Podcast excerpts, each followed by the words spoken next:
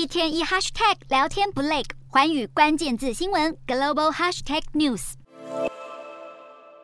俄罗斯再次切断对德国的天然气供应。俄国天然气工业公司声称，北溪一号天然气管线要进行维修，从八月三十一号开始到九月三号要停止从北溪一号供应天然气给德国，而且俄国也以合约纠纷为理由，要暂停对法国能源供应商提供天然气。德国痛骂这根本是政治动机，法国则批评俄国把能源供应当成战争武器。面对三不五时就被断气，德国总理肖兹近来马不停蹄，除了飞往加拿大与加国要进行氢能源合作，他也来到西班牙寻求协助，并且信心喊话，表示德国能够度过风暴。西班牙总理表示，他们愿意在天然气供应上提供协助，以缓解俄国总统普丁对欧洲的勒索。包括丹麦、芬兰、爱沙尼亚、波兰总理、立陶宛总统等领袖排排排站。八个波罗的海国家同意要大增离岸风力发电。欧洲展现大团结，努力填补能源缺口。不过，能源公司已经因为这场危机亏损惨重。德国能源巨擘 Uniper 为了弥补俄国能源的空缺，被迫以高价购买来自其他地方的天然气。半年来，已经出现高达一百二十六亿美元，大约台币三千七百八十亿的严重亏损，这也是德国企业史上最高的损失金额。